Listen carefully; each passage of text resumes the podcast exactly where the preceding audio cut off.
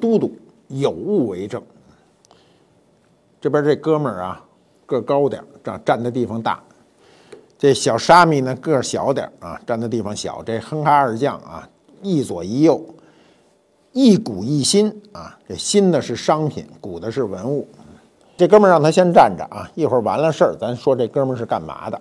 我们今天讲的呢，是说贼。贼呢，自古呢就分为两类，有两类贼。一种呢是土贼啊，一种呢是雅贼。这土贼啊，过去老说的一个词儿就叫小偷啊，这就是土贼。雅贼呢是说什么呢？过去孔乙己说过，窃书不算偷啊，这雅贼这偷书的都算。但我们今儿先说的这雅贼呢，是个大雅贼啊。雅贼肯定不干那偷鸡摸狗的事儿啊，干的都是那个不鸣则已、一鸣惊人的事儿啊。主要是偷的对象啊，他偷的什么东西，这东西得价值特别大。我们下面说的这雅贼呢，叫萧元啊，生于一九五七年，活到今天六十岁啊，可惜他没活到今天啊，他。出事以后啊，很快就走了啊。他反正也心里干净了。我们先说他的履历啊。一九八七年，他是武汉大学哲学系毕业。你一听哲学系毕业，偷东西啊，丢人呐！毕业以后呢，也就八八年啊，就就去到了湖南人民出版社政治理论研究室啊，最后当上一副主任。后来呢，又去了文艺出版社啊，文艺出版社当了小说史的副主任，后来又当上主任，就对文学酷爱。可是他去搞文学这会儿，正好是哎八十年代末九十年代初，正赶上文学开始走下坡的时候。我就是那时候离开的出版社，哎，我离开出版社，还就有人去了，这叫飞蛾扑火啊，得有这精神。建国以来啊，这文学也是有周期的。比如五六十年代，当时文学非常红火，新中国嘛，也写了很多著名的小说。那个小说影响不止一代人，至少影响两代人。比如我们出版社出的《三红一创》啊，《红颜红日红旗谱》创业史。七十年代末八十年代初，改革开放，这时候文学一下就蓬勃发展。这十年啊，从七七十年代末期到八十年代末期，这十年呢是文学大发展的时期。今天中国基本上著名的作家都是那个时期出来的，我就是在那个时期去当编辑的。那么到了八十年代末啊，影视开始抬头啊，商业开始抬头，这文学呢就开始逐渐逐渐的衰落，就正好是这个时期，这萧元呢就开始进入了文学界。那进入了文学界呢？那时候王朔啊，九十年代初的时候正火着呢。这个萧元就出书呢，就把这个捎带着把北京人都骂了。他叫丑陋的北京人啊，一破折号，王朔再批判啊，直接盯着王朔就去了啊。萧元这么一说，丑陋的北京人呢，我就算北京人了，所以我只好告诉你，这萧元是湖南人啊。我一开始没说他是湖南人吧，尽管他分在了湖南啊这个出版社，但是我没说他是湖南人。萧元的这本书呢，就对着王朔就去了，他大张旗鼓表明他的态度，他就说这文学开始堕落呀，文学堕落的责任是谁呢？就是王朔啊，就说他就是一精油子，因为王朔当时说话，你们没看他小说不要紧啊，你们看看编辑部的故事，那就是他的风格啊，说他是一精油子。难听的话叫城市老鼠。过去说京油子、喂嘴子、保定府的狗腿子，这都本身都带有贬义了。但是要说城市老鼠，基本上就是骂人了，直接就开骂了。那么这个萧元呢，就说王朔的这种语言表达形式和他的思维方法啊，把中国文学彻底给带坏了。他说：“这些人呢，都是寄生在社会底层的边缘人啊，是边缘人。”他说：“这些人呢，就是呃，说好听点叫帮闲文人啊，说不好听的，就是把理想和神圣给我颠覆了，让人变得非常实际。当时他是你听了这话啊，这萧元还是非常有理想的一个人物。相对于美术界啊，文学界呢，它是比较早的与这个影视和市场就接轨了。文学界接轨最早，为什么电视出来？电视这个东西呢，对文学的需求比较单一啊，比较简单啊，所以当时的文学很多写文学的人最初是看不起电视剧的。后来因为电视剧很火呀，大家就扑到电视剧上去了。比如《渴望》以后啊，就有了编辑部的故事，有了海马歌舞厅，有了等等我爱我家等等这种。呃，通俗的电视剧。那么这个萧元呢，常年的旗帜鲜明的就批判文学的世俗化啊、欲望化，说你这人强调太强调人的欲望了，觉得文学呢已经放弃了它的最本质的东西。这本质的东西叫什么呢？叫意义和价值啊。他认为文学已经完全失重了，飘了。那么他说原因是什么呢？原因就是影视界的这种。钱的诱惑啊，比如多给钱，稿费高嘛，和影视界的这种时髦呢，把这个历史都给侮辱了啊！说这影视界这东西不好，他瞧不起文学向影视界靠拢的这种潮流，就自称自己呢很迂腐，看不上这个啊。他认为啊，影视牵扯最深的就是历史文学，我们看到很多历史剧被改的面目全非啊，都是这种呃穿帮历史。他说那。能证明什么呢？能证明这个金钱的力量。就这钱把人把文学都引到邪道上去了。萧元认为啊，把历史当成一个消费品呢，是他不可以容忍的。他的态度就激进的要死，说作品一旦被影视公司买断啊，似乎好像就成了文学成功的标志和文学成就的证明啊。于是啊，他说的很刻刻薄，说于是这些人呢就弹冠相庆，奔走相告，激动不已。说一口痰上不来就昏厥过去，分明就是犯禁中举嘛。那你看这人还是很清高的哈。说你说这么清高的一个人，这么有理想、有道义的人，他就怎么叫堕落了呢？那这个人是要变的，这是他前期的思想。这个人很有意思啊。我看他后来做的事儿，我觉得他前半生是讽刺自个儿的后半生，这人有意思。他前半生说的那个话，绝妙的讽刺了他后半生自个儿做的这件事儿。你说这有意思吗？啊，这有意思吗？有意思吗？特别有意思啊！这萧元被抓以后这么说啊，他说：“可能几万块钱、几十万块钱摆在我跟前，对我没什么诱惑力。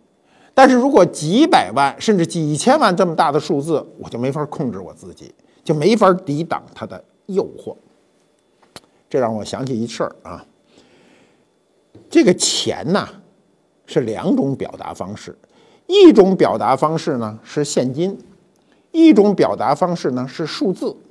我们在过去买东西的时候碰见过这种问题，比如啊，我们想买一件东西，说哎呀，我这个就就五万块钱了，说您这卖不卖？说不卖啊，死活都不卖。但是如果你从书包里把这五万块钱掏出来啊，那时候都十块钱一张的啊，没有一百块钱一张，那一大堆往那儿一放，还是五块钱，他就卖了。为什么呢？这现金是有压力的，他看见这一大堆啊，和你听见那数字是两种感觉。所以这萧元刚才说的那个话就真的没说错。如果大面积的现金搁在这儿，他一下就没法控制自己，没法抵挡这种诱惑。你仔细想啊，他一开始啊，他批判这个批判那个，他实际上都是一种嫉妒，他没钱呀。后来哲学搞不了了，不搞了，搞文学，这文学就向前靠拢一步，是吧？搞哲学的一辈子注定没钱，到文学这儿就有可能挨着钱。后来这文学不搞了，那搞美术啊，你知道一搞美术离钱就更近了，他就二零零三年就调到了广州美术学院的图书馆做了馆长，他有点学术成就啊。根据他自己的供述啊，他偷盗行为就偷盗这些画儿啊，是起于二零零四年三月。就换句话说，他进到了广州美术学院图书馆以后啊，一年时间之内把这情况都摸清楚，他就开始动手了。萧元说啊，他自个儿的这个偷盗行为呢，是二零零四年三月就开始了，止于二零零六年。他那意思，他就偷两年啊。抓住时候是什么？二零一四年啊。他偷了整整十年，那么他偷盗的这些画都去了哪儿了呢？啊，他大部分都去了拍卖行，也没有人告发，也没有案发，没人知道。后来去拍卖行每一件都去查，非常的就是困难啊。那么萧元都偷了什么呢？他主要就是偷画，因为广州美术学院的图书馆里有大量的收藏的画。过去啊，这个教学的地方就是美院、图书馆都有收藏。中国不是光博物馆有收藏，图书馆、这个美术学院都有收藏。每个高等学校都有收藏，尤其美术学院，因为美术学院他当时买这些东西啊，那时候没钱啊，很便宜，就是为了呃教学得有教材呀。他偷的有什么呢？有潘天寿啊啊，潘天寿的英雄独立。八大山人大家都很明白啊，八大山人什么成就啊？湖山双鸟图啊，按照萧元自己说哈，这幅画是赝品啊，不是真迹啊，还偷了很多什么齐白石、张大千，前前后后偷了一百多张。你说他怎么偷啊？人说这幅画没那么容易偷啊，哎，他就有办法。这图书馆得放假呀，你知道咱这图书馆多奇怪，这图书馆学校的图书馆一到周末啊，周六周日都放假。一放假呢，这萧元就用自个儿的钥匙直接就进了画库了，选择字画带回家。他据他自个儿说，他能临摹，但是这个法院并没有去核实啊。我认为他不能临摹，他是找人你给我临摹一张，临摹完了以后呢，把假画放回原处，把真画就留下了。他前前后后弄了一百四十多幅，一百四十多幅很多啊，你要是算起来，就是每个星期偷一幅。熟悉他的人就说啊，这个萧元最喜欢的就是张大千啊，说他是喜欢张大千，说他自个儿也能临摹啊。这个他能不能临摹，我们不清楚啊。我想一个画家想临摹很多人的画是很难的，除非你有非凡的能力。你可以找人啊，这个画家很容易找到。你说临画对于画家来说呢，不是很难的一件事儿啊，临摹一张画。那么这萧元就自个儿说说给自个儿摘啊，就是说他当馆长之前呢，之后啊。这个类似调包的行为从未停止过，什么意思呢？他说，不是他调包，他前面那馆长就调包，后面还有人调包。那么侦查员拿这个画给他看呢，他发现，他说我自个儿的那个画又被别人给调包了啊，这都不是真的假的，你闹不清楚。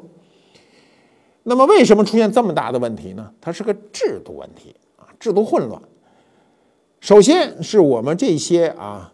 准博物馆单位就是不是博物馆的单位呢？它都没有档案，档案都混乱啊！过去我看过一些这些文物单位的档案，就是拿一个破笔记本，就拿钢笔记着，任意涂抹，也没有照片，东西丢了说不清楚。比如说王石谷山水大轴，什么叫山水大轴啊？就是一张大画，有多大，连个尺寸都不标上去，那你怎么去？你出了问题你怎么去核对呀？按理说，这些机构都应该有公开的档案，就是我有多少收藏品，在网络网上都可以查到。比如广州美术学院有多少，那上面你随便一一搜，全能看到。你如果能看到，他就很难很难去偷，对吧？第二呢是制度问题，制度问题我们都知道啊，现在基本上都是人质啊。虽然说进去要有三把钥匙，但架不住三把钥匙都是他一个人拿着。我们现在啊。这个好的库房至少要两个人同时进，最好的库房呢是两个人得在拉开够不着的距离里同时开锁。一个人你拿着两把钥匙，你够不着啊！你臂臂展你不够这个长度，你打不开。比如这两个锁眼之间间隔三米，那你现在臂展再再大的啊，你像这个姚明，我估计臂展就两米多，他插不进去，他不可能同时拧开，所以。把钥匙插进去，两个人喊一二三，吧嗒就开开了。你想开开一个再去开一个是开不开的。现在这是比较现代化的设备，过去没有啊，过去就是三把锁。我记得那个这个这个门上咣咣咣三把锁，几个人到那叭叭叭，一人拿一个开开。那如果你自个儿这个呃拿三个钥匙呢，无非就是开的慢一点就开开了。其实我们国内制图都差不多，关键就在于执行。那你这个东西完了以后去哪儿了呢？他偷完东西都去拍卖行卖了。卖了以后呢？那是因为他怎么案发呢？是因为上面有的有章啊，有章，这个章呢上面写着广州美术学院图书馆。那一看说这图书馆东西怎么会在拍卖会上卖啊？这才出了问题。偷到的东西啊，我们说一个途径啊，这个东西为什么现在找不回来？是因为已经被卖掉了。卖到谁手里呢？有的是知道，有的还不知道。啊谁买走的可能转手多少次？因为公开的是拍卖，私下的是买卖，所以有时候转几次手就找不着了。那么国外它有很好的制度，你比如我在这个美国的时候啊，我在一个古董商那儿待着，就看着他那个传真机歘就传出一张纸来，上面有一个瓶子，然后就问他怎么回事儿他说是某某某博物馆丢了一个东西，现在这是这个警署向所有的古董商以及拍卖行发通知，发完通知以后你再买这东西就视为违法。那我说如果没看到这个这件东西呢？他说没看见东西是你的事儿。啊，你没看到就跟法律似的，你不知法条，你也不能犯罪。国外的这些专业部门呢，相对来说都比较注意这个事儿啊。你比如说，你上面写着广州美术学院图书馆盖着章，我一检查这画，这画我就不敢卖，我马上就要找广州这个美术学院去核实去。哎，我们这些拍卖行就是为了赚钱，不合适这些事儿。那么这个在国外啊。艺术品丢失以后，如果你拍卖行再卖了，那你肯定要承担这个责任。我们现在是这样哈，我去拍卖行去买这些东西，我是不知道，所以你没有问题。只要你是在拍卖行正常的举牌、正常的交费、正常的这个这个这个取走，你都没有问题。那拍卖行有问题，拍卖行是使这件东西由非法转为合法的时候完成的这个环节，谁完成这个环节，谁承担责任。这个最最轻的责任就是你把钱损失了，比如这张画卖一百万，那你那拍卖行就得赔一百万。萧元啊，这个画一共卖了多少钱呢？有安卡查的三千多万啊，就是他在各个拍卖行能查出来的，他卖了三千多万。剩下那些画一评估好几千万，其中有一张八大山人的画，估价就几千万。我们知道啊，现在的这些画，尤其这些名画，价钱呢一天一个价钱啊。呃，过去说一张画上百万都不得了的事儿，现在一张画上千万都是很平常啊，上亿也不是什么碰不见的事儿。这样重要的一批画啊，一百四十多幅啊，最早的可能都是明代的，八大山人啊，呃，清代的郑板桥，还有张大千、齐白石这种最大名头啊。这一百四十多张画，今天的损失那肯定上亿啊，上亿上几个亿都是可能的。万幸啊，就是抓着他的时候手头还有几张不错的画啊，保留下来了。那现在广州美术学院图书馆呢就很沮丧嘛，沮丧呢就发新闻，就说希望呢所有买到画的人或者谁拥有这这种画的人呢，释放出极大的善意。啥意思啊？就是让你能不能捐喽啊？捐回来，说我们这个损失惨重，现在要是要不回来了，追也是追不回来了，啊，这个你们甭管这谁拿到这画，您能不能高风亮节啊，给我们捐回来？你们觉得这事儿有多的可能呢？没多的可能，因为这些人跟你之间没有必然的关系，除非将来啊，你们美术学院培养的学生里出了一个世界级的富翁，不在乎钱，选榜。说凡是这个名单里的画啊，我不惜代价买回来捐给我的母校啊！你要能撞上这么一富豪，我估计这事儿可能；你撞不上，这些绘画有可能终身回不来了。那你们就要付出这个代价，就要承担这个错误。这就是一个管理的失误，这种管理的失误造成的恶果，我觉得今天啊，肯定不是孤立，不可能就这一个。我们这些啊艺术院校本身就不擅长管理啊，它不像博物馆，博物馆有严格的制度，但是博物馆也会出事儿，相对来说要比这种准博物馆呢要好一些。我们刚才讲的呢，这是个雅贼，那我们碰见这土贼呢？土贼，我告诉你啊，这些年土贼越来越少，为什么越来越少呢？是因为防盗手段越来越高，土贼都不成了。你想，过去有一个说起来是一个陈年旧案，这案子过去都三十年了啊。是当时呢，有一个人，这人叫王耕地啊。这王耕地就陕西人，他在临潼火车站吃饭的时候呢，几个人就说：“哎呦，那时候你想，三十年前都穷啊，都说用什么办法挣点钱呢？”说贩卖文物。那时候的文物哈，都肯定流向海外，国内没有人买。八十年代，你放心，那所有的文物都是想尽一切办法弄到国外去卖。那么他说，那那弄什么呢？说咱这陕西啊，靠山吃山，靠水吃水，咱靠着陕西，咱就嗯，弄这兵马俑。兵马俑，你知道那兵马俑个儿大，你知道吗？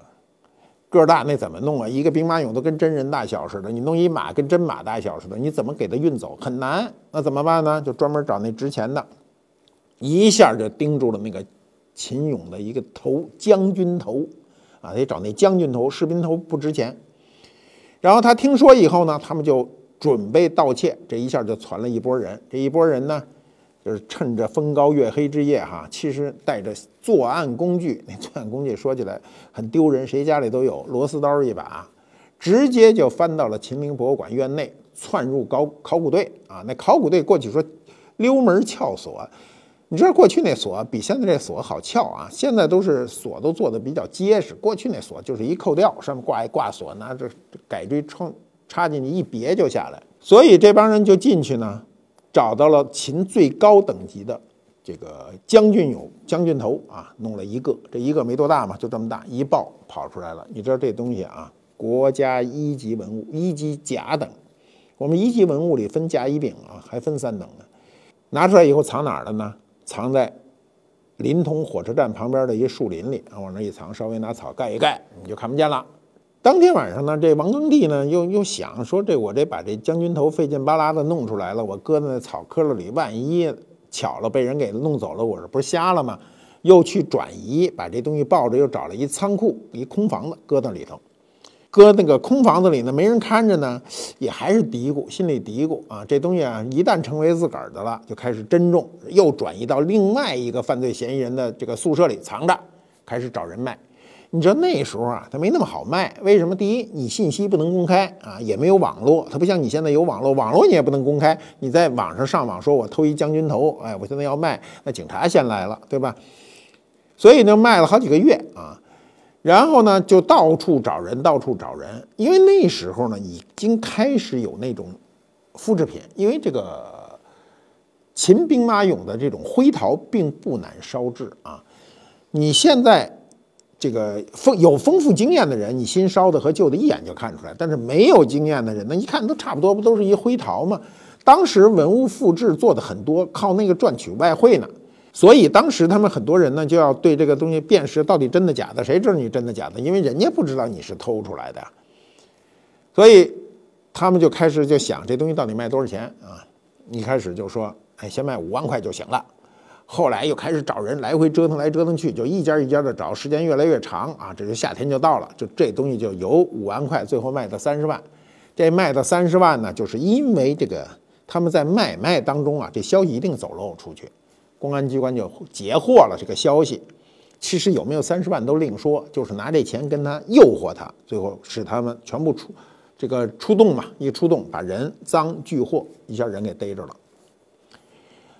你知道啊，刚才说的那个萧元啊，他的罪名可不叫盗窃，你别看他盗窃了一百四十多幅这个国家的绘画，他的名字罪名叫贪污，因为那东西是公家的。你是公家的人，利用职务之便，没有溜门撬锁，方法不同，所以你叫贪污。但这几个贼可叫盗窃，他就是个土贼嘛，所以他叫盗窃。盗窃和贪污这个罪名不一样。这个西安这个中级人民法院就开始以盗窃罪就判处这王庚棣死刑啊，其他的一共同案大概有六个人啊，有判两年到无期不等的，剩下每个人都判了。那判他死刑，你知道啊？我们今天啊，偷这文物啊，没有死罪了，原来都有死罪。走私文物啊，有死罪；盗掘这个古墓，所谓的盗墓有死罪；盗窃重大文物啊，珍贵文物有死罪。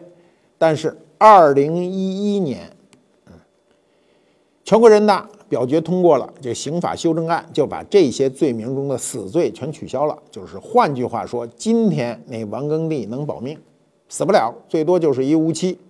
我们啊有很多电影啊，都特别爱渲染这个博物馆的盗窃啊。过去看过的电影有什么呀？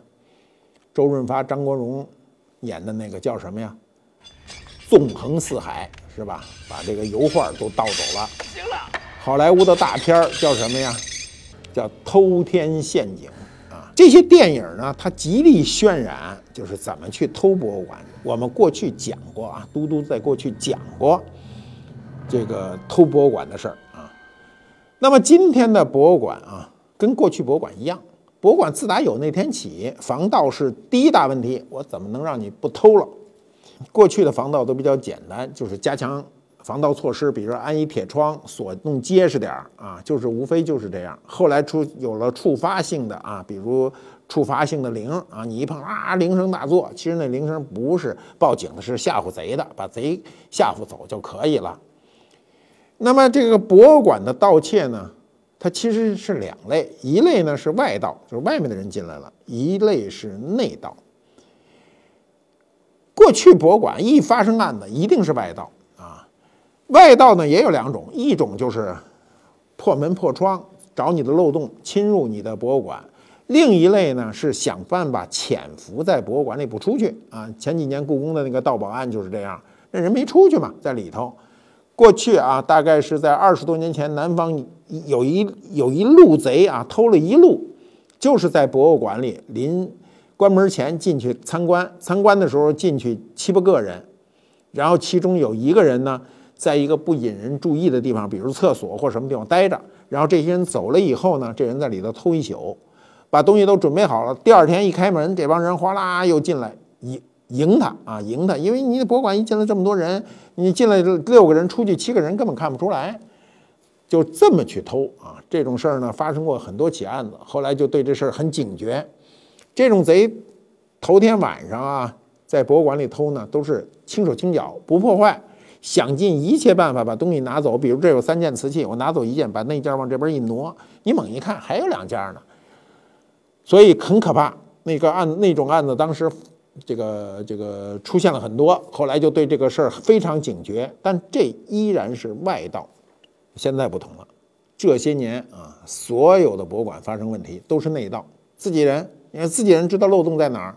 那么，随着我们今天的科学技术啊，包括这个网络技术，包括视频技术啊，这个再加上其他非电脑型的控制呢，今天的这个博物馆的盗窃案呢，就以我知道这些年啊，几乎没有，就是这种没有被发掘的盗窃案。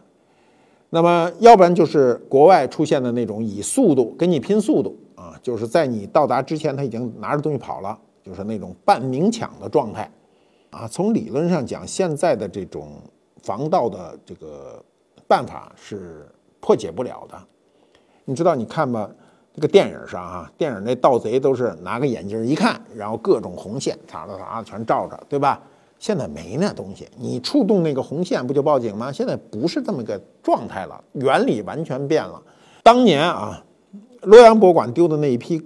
官窑从故宫博物院借去那官窑，就是那大盗就发现这红外的弱点了。红外线的报警的弱点是什么？他怕红布，红布它不反应，所以他就从房梁上爬过去，把十二个摄像头拿红布挨个啊，上面搁一块红布，拿个夹子一夹，搁一块红布，拿个夹子一夹，所以都不报警了。偷了一宿，把东西偷得干干净净。今天肯定不行，为什么不行啊？因为今天呢。我告诉你啊，简单的方法，最简单的一层保护叫比对。博物馆的这个监控系统一上监控指令，这个屋子里出现任何一个东西，它都会报警啊。只要在这个摄像范围之内的，不要说这个出现一个人，你多一个手机，比如有一个客人手机落在里头，那手机就会不停的闪烁，因为这个东西是多出来的。所以这种监控技术呢？已经做了，从理论上不能破解，唯一可能破解的呢，就是黑客侵入电脑，改他的程序，嗯，比如他的程序不报警，其实实际上已经出了问题。还有现在最智能化的啊，监狱里经常用智能化的摄像，就是超过一定体量，比如你涉及到四十公斤，我觉得一个成人怎么也得有四十公斤，是吧？四十公斤体量的人东西的，就是有生命的物体，只要移动。它摄像头立刻就跟着你不停地拍照啊，就肯定就你跑不掉。现在科技的防范基本上能达到我们目前一般人的智力是无解的，但是有没有黑客能解进去呢？不知道。我看到国外的电影有这样的一个黑客进入侵入到光缆里，然后立刻让你的电脑闪了一下，闪这一下就已经换了画面了啊。但是现在它不仅仅是你人眼看它。它还有自动报警，啊，自动报警呢，除了电脑的比对，还有物理的，比如有震动，屋里有东西进去了，有震动，它就会报警。所以今天呢，就是博物馆的主要任务呢是防内盗，而不是防外盗。至于像故宫前两年出的那种土贼一脚踢着就进去，那是就也就是故宫啊，因为故宫呢地儿忒大，那个过去那老门老窗的啊，这贼就是敢干去了进去了。如果那贼啊那天是进的那个偷的那点东西都是人家外来的人的展览，如果进了自个儿的玉器馆，那那就是天大的事儿了。我们这些年的，这个内盗的事儿没少发生啊，就现在你有的。有的都是家丑不可外扬，比如某著名大学的图书馆啊，制度漏洞啊，这个图书管理员把那种啊过去认为不值钱的书拿出去卖，每天都卖啊，前前后后也卖好几百万。什么书呢？都是那个清代的、民国的那书。现在有那个旧书网啊，有很多旧书很贵的，你几几我我买一个七十年代还是八十年代台湾出的那旧书，好几万块钱呢。所以它也很贵，他就把那些东西偷出去去卖。你制度如果不定好了，啊，你再严格，你制度啊定的再严格，如果没有人执行，执行不好也不成。那我们的态度是什么呢？是博物馆啊，是一个呃财产重地，全世界都一样。它在加强科技防盗上不遗余力是肯定的，但是它一定要加强它的制度管理。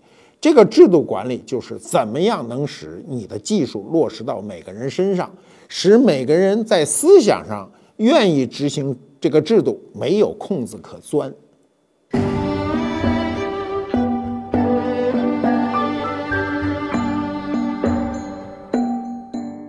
官复猫揭秘官复秀，这哥们儿站半天了吧？穿一大衣，他也不嫌热啊。这大衣狂吧？这大衣多时髦啊！呃，这是北朝时期啊，距今有一千五百年以上。这是一陶的，我们讲过，瓷器和陶器不一样。你别看它有釉，它就是陶的。你看这露出来的地方都是红陶，带有釉。这是一个南俑立像啊，从他的长相和他这身打扮呢。应该是有点这个少数民族血统，胡人啊。这大衣我特喜欢，这大衣我都想照这样子做一个啊。这大衣有什么特点呢？第一没扣啊，它没扣。第二呢，它这儿没搭上。我们现在的大衣都搭的倍儿严，要挡风，人家不搭上，不搭上这大衣就比较时髦，有点像模特穿的。有一毛领子，你看这领子圆圆的毛领子啊，这个这人得不了颈颈椎病啊。这毛领子很简约，这袖子做的上宽下窄，袖子特长，把手藏进去。你注意看啊，就是南北朝时期一直到隋唐，好多服装都是盖住手。当时我也那不明白为什么老盖住手呢？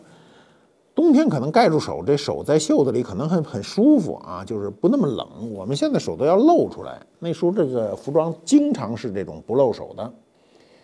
我们可以看到一千五百年，呃，一千五百年人的审美啊，这大衣啊，今天如果是世界级的品牌啊，比如比如什么牌子我也不知道，就是奢侈品品牌啊。要做这么一大衣，这大衣贵了去了啊！一看就是大牌设计，大牌设计师。